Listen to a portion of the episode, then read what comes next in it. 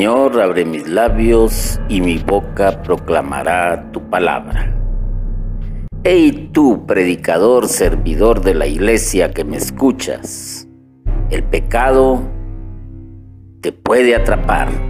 El pecado te atrapa y no por el hecho de que estés en una acción de servicio para el reino, estás libre.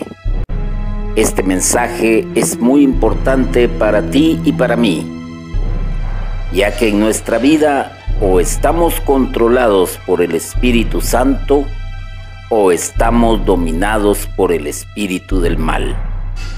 No hay término medio. El pecado es como un resbaladero.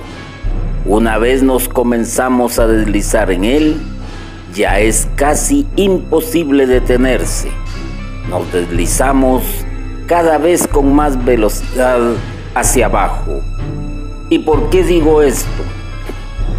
Porque en el tiempo que tú llevas de estar perseverando en el servicio hacia el Señor, te habrás dado cuenta que hay muchos que ya no están contigo, que tal vez eran excelentes servidores, pero que de una u otra manera se dejaron atrapar por el pecado. Esto lo vamos a analizar a la luz de las sagradas escrituras. Y por ello te invito a que pongas atención para escuchar el Evangelio de Juan en su capítulo 8, versículos del 32 al 36. Y conoceréis la verdad y la verdad os hará libres. Ellos le respondieron, nosotros somos descendencia de Abraham y nunca hemos sido esclavos de nadie. ¿Cómo dices tú os haréis libres?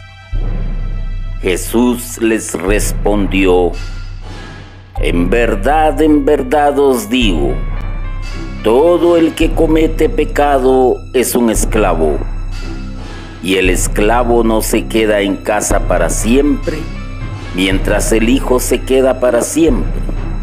Si pues el Hijo os da la libertad, seréis realmente libres. Palabra del Señor. Para entender un poco más esto que nos está diciendo el Señor en su palabra, Vamos a ver ciertas acciones que cometieron grandes servidores del Señor y probablemente pues mencione a algunos, no a todos, ya que la Sagrada Escritura nos ha dejado testimonio de la vida de estos personajes. Ciertamente nadie puede cambiar el pasado, pero se puede aprender del mismo y de los hechos históricos que se nos ha ido revelando y más nosotros como servidores nos ha, dejado un gran ejemplo aquellos que, que escribieron las sagradas escrituras por inspiración del Espíritu Santo. David, David, ¿quién no conoce a David? Un gran personaje que, eh, que dejó un gran legado. Tuvo bajo su responsabilidad la unificación del reino de, de Israel y también pues eh, aquellos que juegan lotería en las ferias patronales pues cuando sale la corona dice el que canta la lotería la corona del rey David. David fue elegido. Fue aquel hombre que simplemente con una onda y un par de piedras hizo caer al suelo al temible Goliat. ¿Por qué razón? Porque contaba con el apoyo del Señor. Sin embargo, David se asoma a la ventana y empieza a ver aquella mujer que no le pertenecía y su pensamiento. Su pensamiento le empieza a hacer entrar en un deseo descontrolado. Aquel hombre que estaba dominado por el Espíritu de Dios se deja dominar por el espíritu del mal y comienza a resbalar y comete adulterio, seduce a la mujer. Y en esta situación, en la acción de ese pensamiento, eh, perdón, su pensamiento lo llevó a la acción y comete el adulterio y trama algo más. Trama el asesinato del esposo de esta mujer. Y todo porque se asomó a la ventana. Permitió que el pecado entrara por sus ojos. Empezó a desear a la mujer y no estuvo tranquilo hasta que la sedujo y llegó a poseerla. Pero sabiendo que el marido le era un estorbo, lo manda a la guerra y lo pone al frente donde es muerto. Otro gran personaje que no podemos olvidar es Saúl. Saúl también tenía el favor de Dios. Y sin embargo, sin embargo, quiso matar a David. Porque David contaba también con el favor de Dios y lo vio como su enemigo desde el momento en que el pueblo lo empezó a aclamar, en que el pueblo lo empezó a admirar por haber derrotado a aquel gran gigante, pero hizo algo también que no solo ya tenía el pecado en sí, el deseo el intentar la acción de matar a David, eh, sentir envidia, sentir y siéndose como un egoísta. Entonces se vuelve envidioso y esto hace definitivamente que lo lleve a otra acción con tal de mantenerse en el poder, usurpa el lugar del sacerdote, se eleva a sí mismo a sacerdote y dejando eso ya para rematar el asunto, consulta a una espiritista. Qué difícil. Qué difícil cuando el ser humano se deja dominar por las pasiones y se hace esclavo del pecado, como lo dijo Jesús, como lo dice Jesús, todo el que comete pecado es un esclavo. Y el esclavo no se queda en casa para siempre. Ah, qué interesante esta acción que nos ha narrado las sagradas escrituras y que nosotros nos hemos dado cuenta de ello. Y vemos dentro de esto que la reacción a causa de esa acción es que David resbaló, resbaló solo por haber visto por la ventana aquella mujer que se bañaba. Recordémonos que anteriormente eh, no existían pues los cuartos tan privados y tenían una ducha como nosotros los conocemos hoy en día, sino que se bañaban en el patio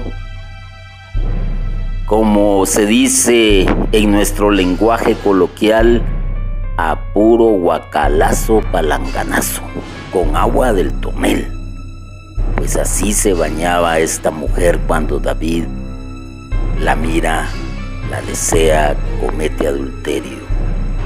Saúl, que tenía todo a su favor, pues quiso matar a David, usurpó el lugar del sacerdote, consultó a un espiritista y entonces la acción que se da, reacción que se da a causa de la acción es que David resbala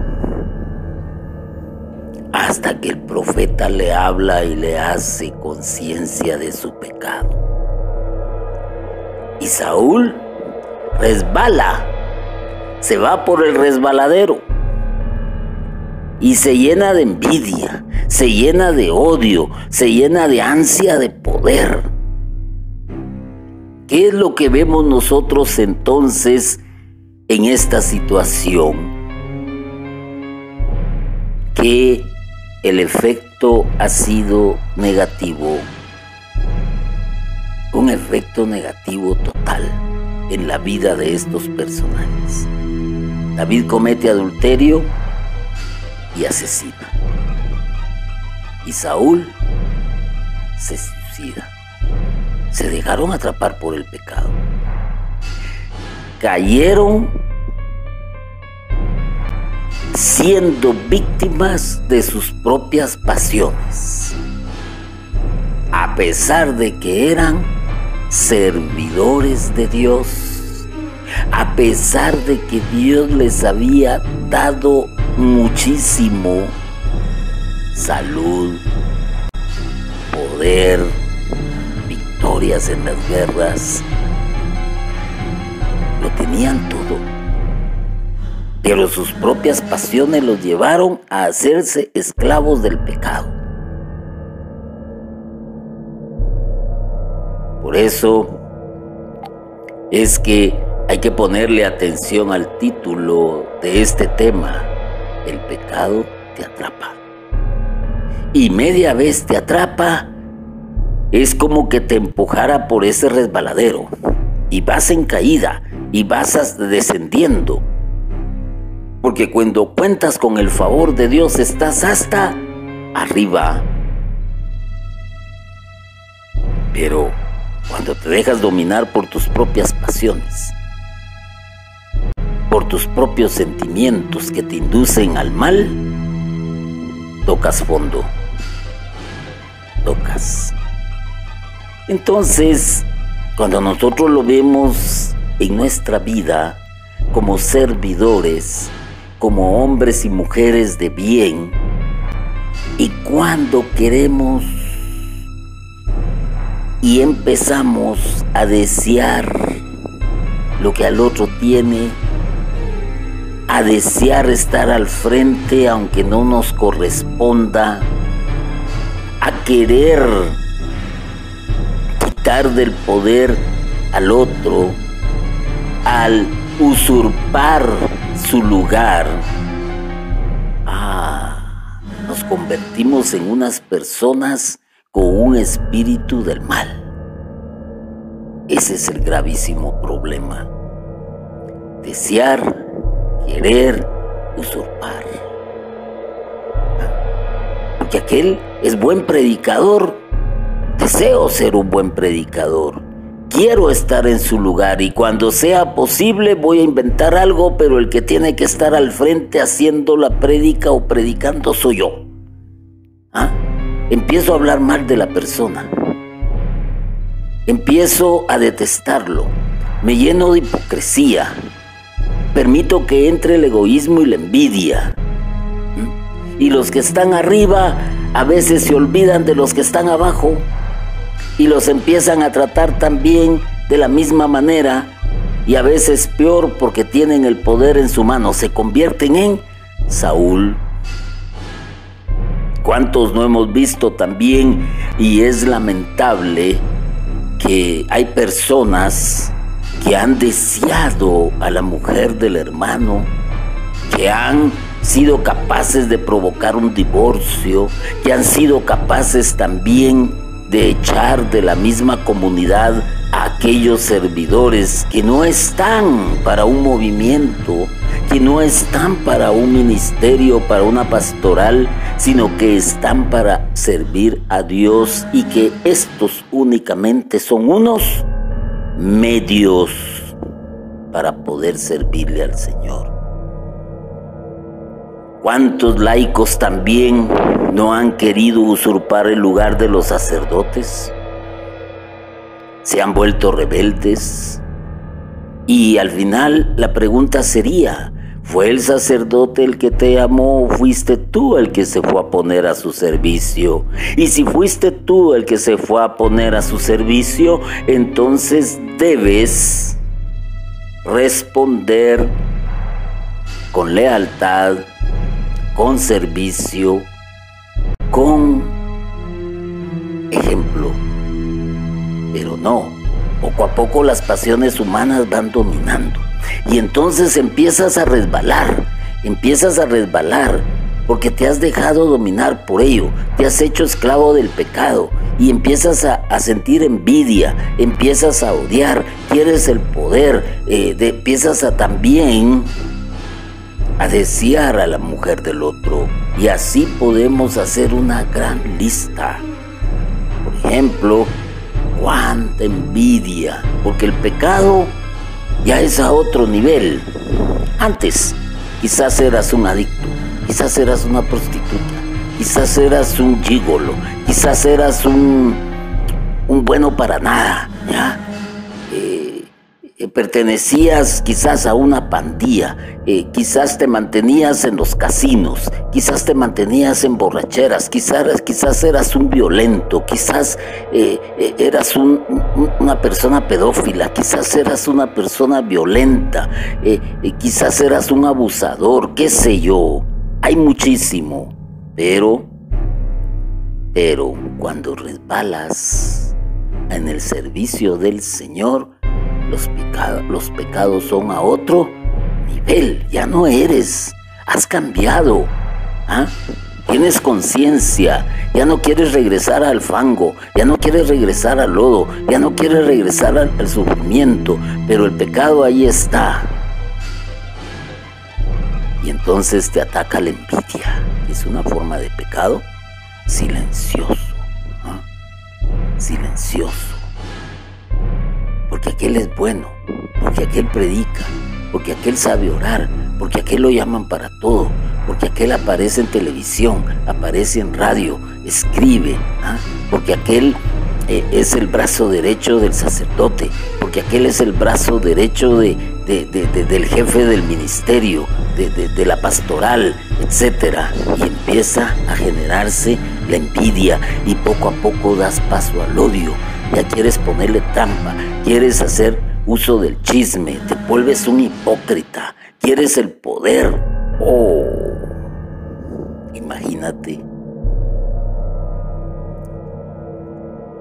Esa es prácticamente parte de... Y al final se puede caer en algo que realmente nos puede dañar nuestra vida y el efecto puede ser el adulterio. El efecto puede ser el adulterio. ¿Cuántos laicos de mucha fama no cometieron adulterio? ¿Cuántas personas no han destruido matrimonios aún estando en el servicio, al servicio del reino de los cielos? Lo que se nota. Y el efecto es el adulterio. Te alejas de la iglesia, el pecado, ya te resbalaste, ya caíste. ¿ah? Puedes llegar a asesinar, ya no físicamente, asesinas los sentimientos, asesinas la confianza, asesinas y violentas a aquel que está al servicio del Señor por tu orgullo, por tu soberbia, por tu prepotencia. U otros los esclavizan. Otros los esclavizan. y, se dan cuenta tarde o temprano que han sido esclavizados por el pecado. Ya no están siendo dominados por el Espíritu Santo del Señor, sino que están siendo dominados por el espíritu del mal y que ya no son libres, de que ya están encadenados, de que ya están atados a una vida diferente y se vuelven hipócritas, como lo digo, han resbalado, son envidiosos, odian, quieren el poder, otros eh, miran pornografía escondidas. Entonces, al final de cuentas, se suicidan. Pero no físicamente, se suicidan en su espíritu. ¿Cuántos ya no han vuelto a la iglesia cuando se han retirado? ¿A cuántos has tú obligado a suicidarse por tus acciones? Por eso Jesús decía, ay de aquel que daña a uno de estos pequeños, más le valiese colocarse una gran piedra al cuello y lanzarse al mar. Fíjese que hay quienes están tan seguros, pero tan seguros, como aquellos que estaban hablando con el Señor. Nosotros somos descendencia de Abraham y nunca hemos sido esclavos de nadie. Ah, ¿Cómo vienes tú a decirnos que nosotros nos haremos libres? Y Jesús solo les dice de una manera tan sencilla que traduciéndola a nuestra realidad podría decirse, cuando pecas, cuando pecas de adulterio, cuando pecas de envidia, cuando pecas de odio, cuando quieres el poder por la fuerza, cuando te dejas dominar por tus bajas pasiones, cuando eres capaz de asesinar, de asesinar la felicidad, de asesinar la esperanza, de asesinar la fe, ¿ah? cuando eres capaz de esclavizarte al poder, entonces te puedo decir en verdad, en verdad os digo, todo el que comete pecado es un esclavo. Y por eso la iglesia nos dice, Póngase atención a esto, porque hemos pecado de pensamiento, porque hemos pecado de obra, porque hemos pecado de omisión. Cometemos pecados. Todos los días nos podemos equivocar y todos los días podemos pecar. Probablemente pienses este es un desgraciado. No lo dices, no lo demuestras. Estás pecando porque lo estás pensando. ¿Ah? Probablemente cometas la acción como, la hizo, como lo hizo David, como lo hizo Saúl. Y te vas deslizando y sin sentirlo y cuando sientes estás fuera de la casa del Señor. El Hijo se queda para siempre. Hay que tener mucho cuidado entonces el Catecismo de la Iglesia Católica, en el numeral 549, nos dice, a liberar a algunos hombres de los males terrenos del hambre, de la injusticia, de la enfermedad y de la muerte, Jesús realizó unos signos mesiánicos. No obstante, no vino para abolir todos los males aquí abajo, sino a liberar a los hombres de la esclavitud más grave, la del pecado, que es el obstáculo en su vocación de hijos de Dios y causa todas sus servidumbres humanas. Jesús vino a liberar a los hombres de la esclavitud más grave, la del pecado la del pecado. El Hijo da la libertad. Y si tomas esa libertad que te da el Hijo, seréis realmente libres. Ahora se entiende. El pecador va a responder como aquellos. Nosotros no somos esclavos de nadie. ¿ah? Cuidado, nosotros somos libres. Bien, su soberbia, su orgullo, su prepotencia, su vanidad, ¿ah? les hace, les impide ver una realidad que Jesús les está diciendo.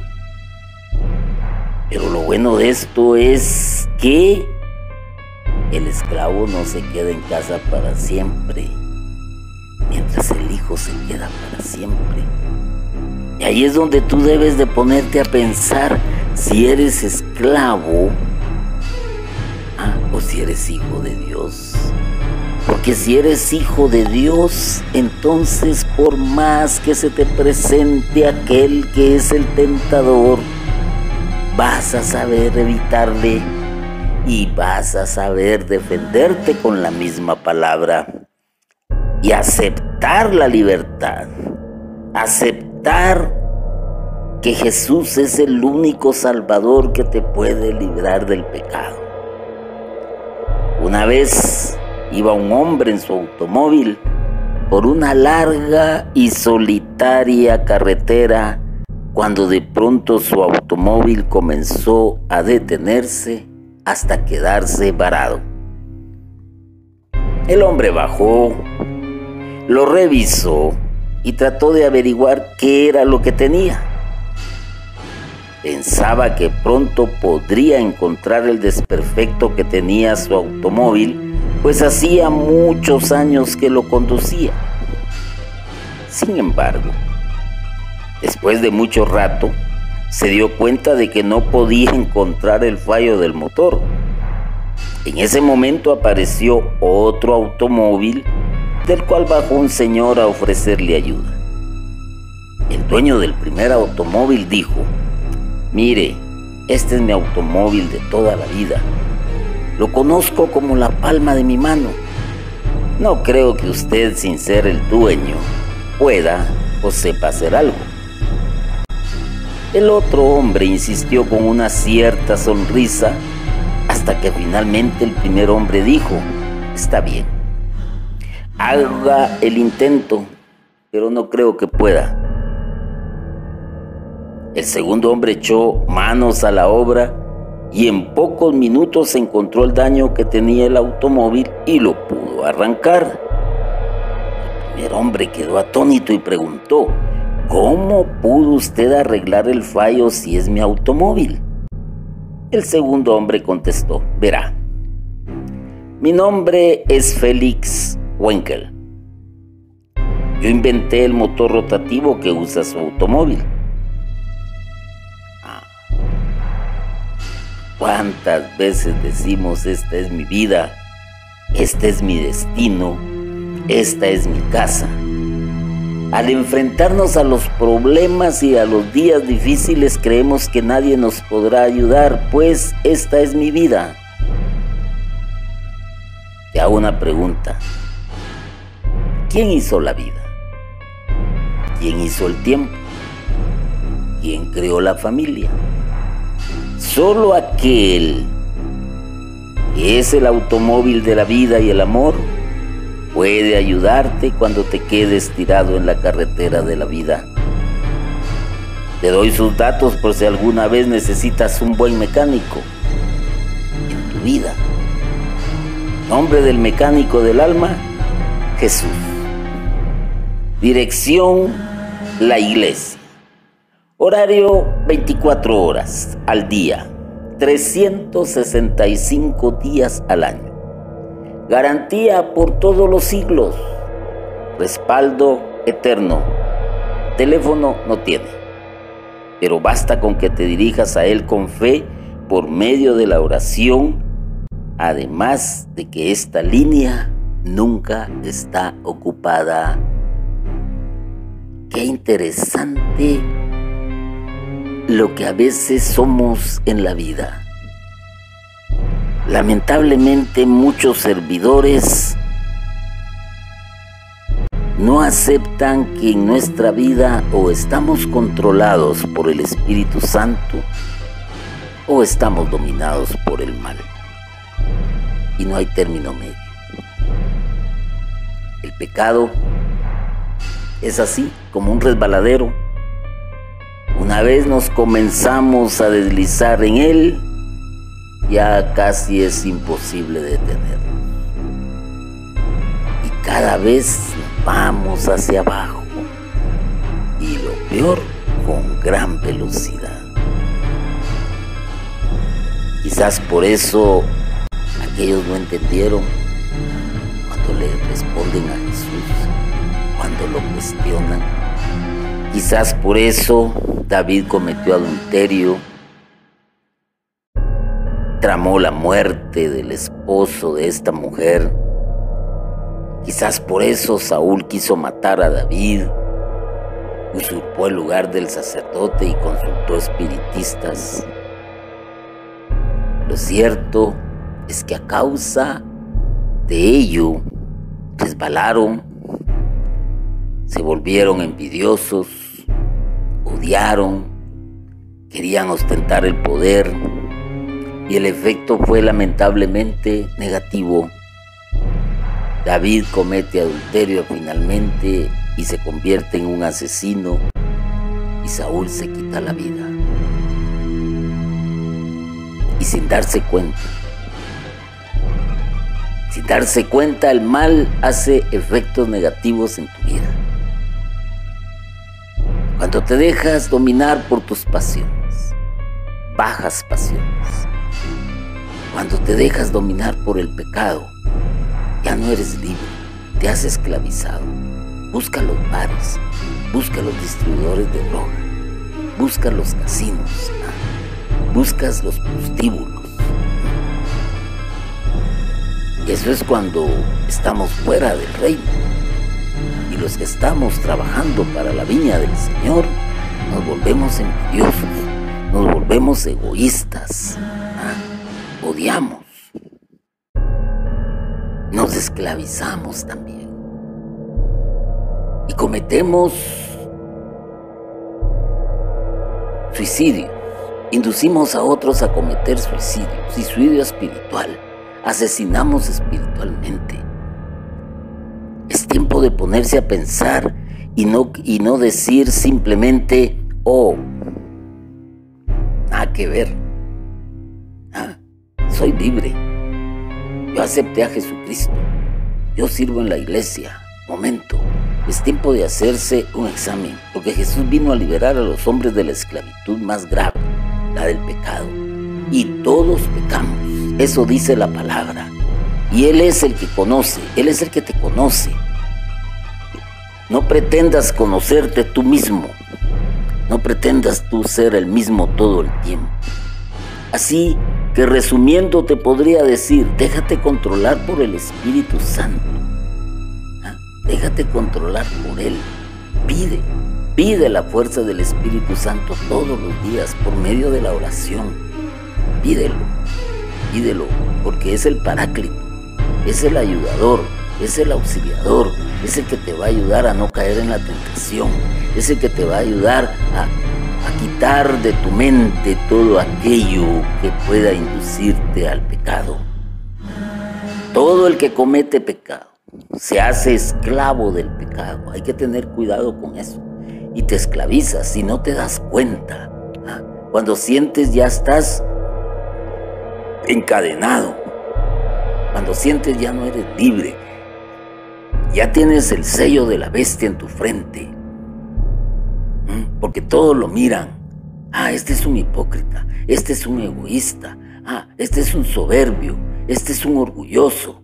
Momento, no te dejes esclavizar por el pecado porque tus ojos no alcanzan a ver tu frente, no pueden, como tus ojos no pueden ver tu espalda, pero el que está detrás de ti sí, y el que te mira de frente también.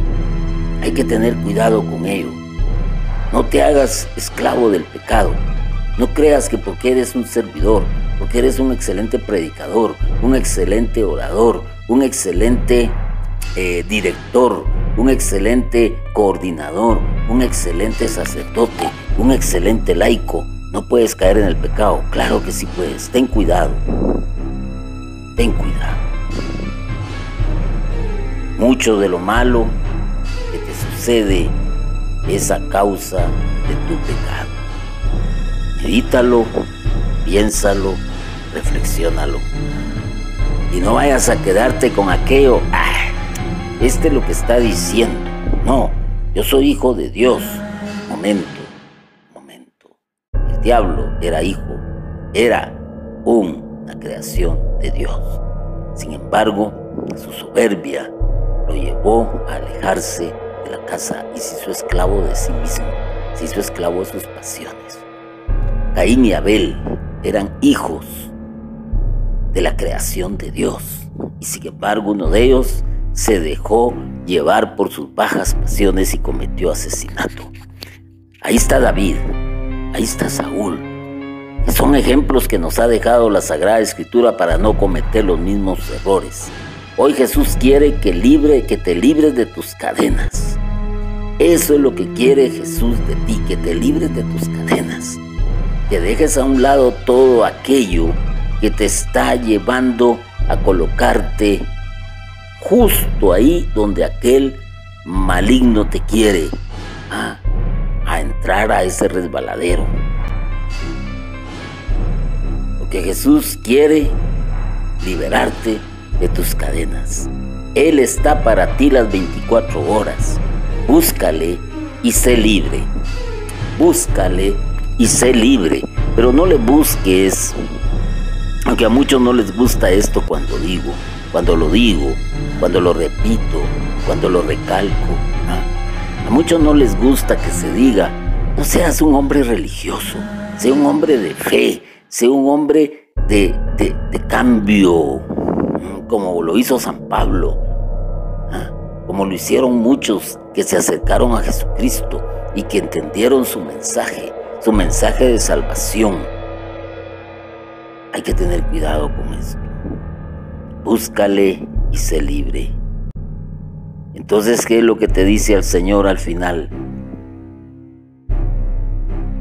Si pues el Hijo os da la libertad, seréis realmente libres.